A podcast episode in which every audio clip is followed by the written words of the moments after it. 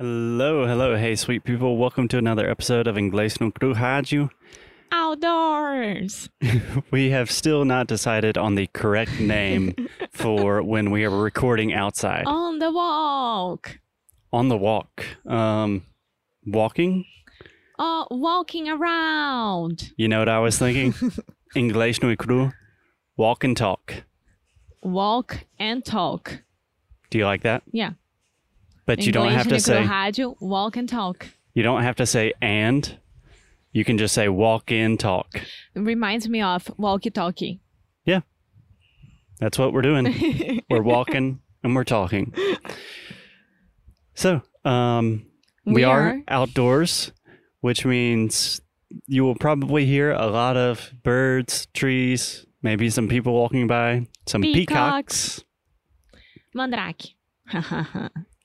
Do you know how we say that? Jinx. Jinx. Yes. Mandraki. Jinx. Uh-huh. Okay, Alexia, how, how are you doing? Well, it's June. So, June is the month of Valentine's Day in Brazil.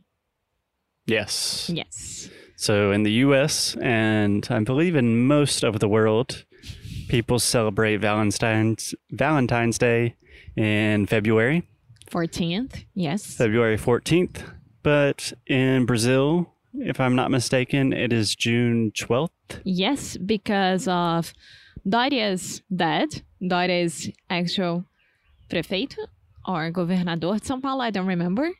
and his dad created this holiday just because June, it was a month that um, services and brands, they were horrible during that time and they had to create something so they could sell stuff. Yeah. I believe Valentine's Day in general is um, quite a capitalistic holiday. Huge site here. a huge what? Site. A huge sigh. Sigh. okay, can I give you two quick corrections, Alexia? Number one, you said the actual governor. or prefeito. What you are trying to say when you're saying a situação atual, we don't No, we don't say actual, no. the current. Current. Okay. Yes. So atual and actually that these are false friends. These are false cognates. So when you FF. want to say atualmente, I think the best translation would be something like Currently. currently. Yeah, nowadays. Um and then or you could say, no, currently. yeah, yeah, Yeah. I think that's good. And when you say actually in English, what you're really saying is like Na verdade. Na verdade. Exactly. Yeah. Okay. That was my first recommendation. My second one, you said huge site, and you went, ah. Yeah. so, uh, how do you say that when we go, ah? É suspiro, é suspirando. Tipo, ah, porque. Ou bufando, dependendo, entendeu? Yeah. Yeah. How do we say that in English? Sai. Sigh. Sai. There's sai no, daqui, sai. no T at the end, the same as saidaki, maybe a little bit longer with the vowel sounds. But that's another one of those crazy words in English where we write this with an S I G H. Makes absolutely no sense, but we say sigh. Sai. Okay. I think that is enough for an introduction, Alexia. We had a very d- depressing May. We talked a lot about mental health, a lot of serious stuff. I don't think that it was depressing. I think it was very important and very um necessary. It was yes. Necessary. Yeah. You know how to say that in English. I do know. It was needed. or necessary. Yeah, yeah, I know, but uh, Okay. yeah, depressing was not the right word. I think I wanted to say it was a little bit heavy. You know? yeah, yeah, of course. Yeah, I ca yeah. But now we are in June and we want to talk to you guys about um relationships in general. Right? So, Sure. we are going to start with words and expressions to talk about love and relationships. Yeah, I'm excited about this because, well, really, okay, there are two things I'm excited about.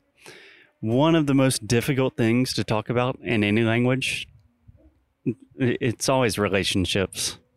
Like, that's difficult to talk about for me in English, in my native language.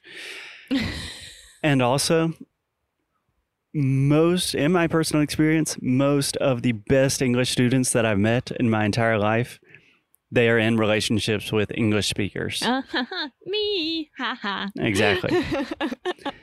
So, yeah, it's a very interesting topic.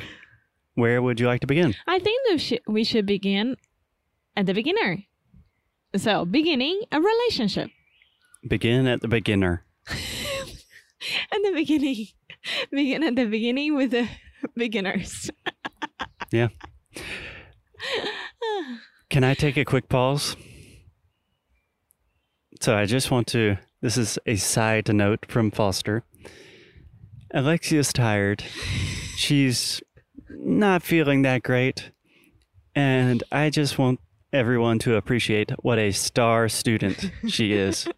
She's making a lot of mistakes that she would not normally make. I wouldn't. You know that it's not begin at the beginner. It's begin at the beginning. yeah. And you just smile and laugh and you take it like a champion because you Yeah. are. Because what can we do, right? That's it. We Let's could go with it. not publish it live on the podcast. I don't care. We are here to learn. yes, Yes. exactly. So let's begin at the beginning. Okay. Where is the beginning for you, Alexia? I don't know, Foster. Where is the beginning for you? Well, if you're thinking about the beginning of a relationship, like the beginning of a ro- romantic relationship, I'm assuming. Yeah. Um, I don't know. Where would you like to start there? Maybe when you look at someone and you realize that you like, ah, eu gosto daquele cara. Eu gosto daquela menina. Uh-huh. I have a crush on someone. That's a good phrase. You could say, I have a crush on someone. Um, or you could simply say, I like that person. Yeah. so it's like um I have a crush on Foster, I like Foster, or Foster likes me, Foster has a crush on me. Yeah. So we always say crush on someone. Yeah. I remember when I was younger, like in elementary school and high school, you could say, like, oh, I really like her.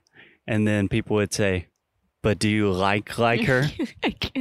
the same Which is like- Portuguese. Are you trying to, you know, be girlfriend, boyfriend? É, a mesma coisa em português. Você gosta, gosta mesmo ou só gosta? like, Yeah.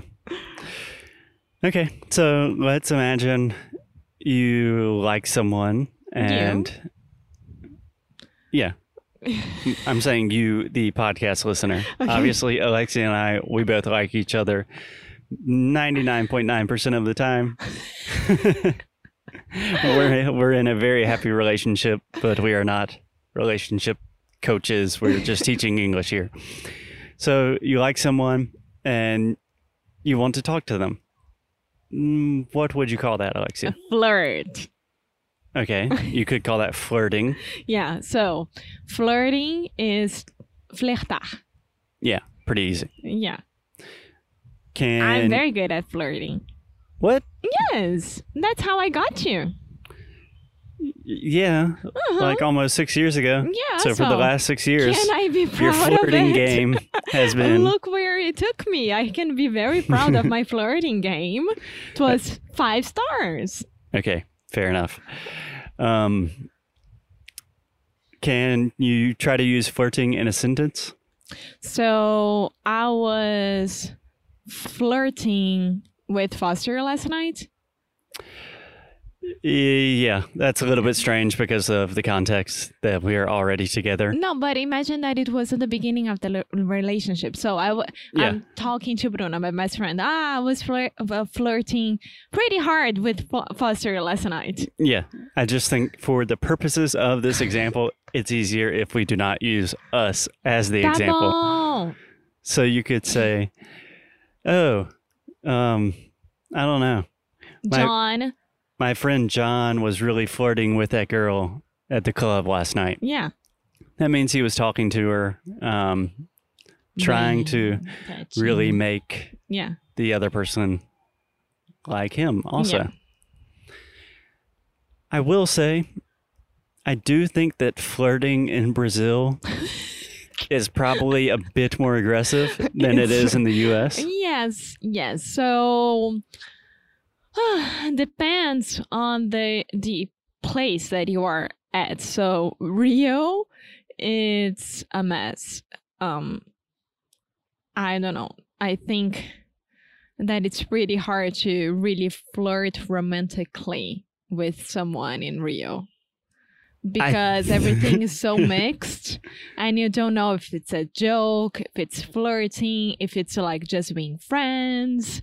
I don't know. And at the same time, people are afraid of like showing more than you're supposed to because you don't know how the, the other person is thinking. So it becomes a really, really huge game.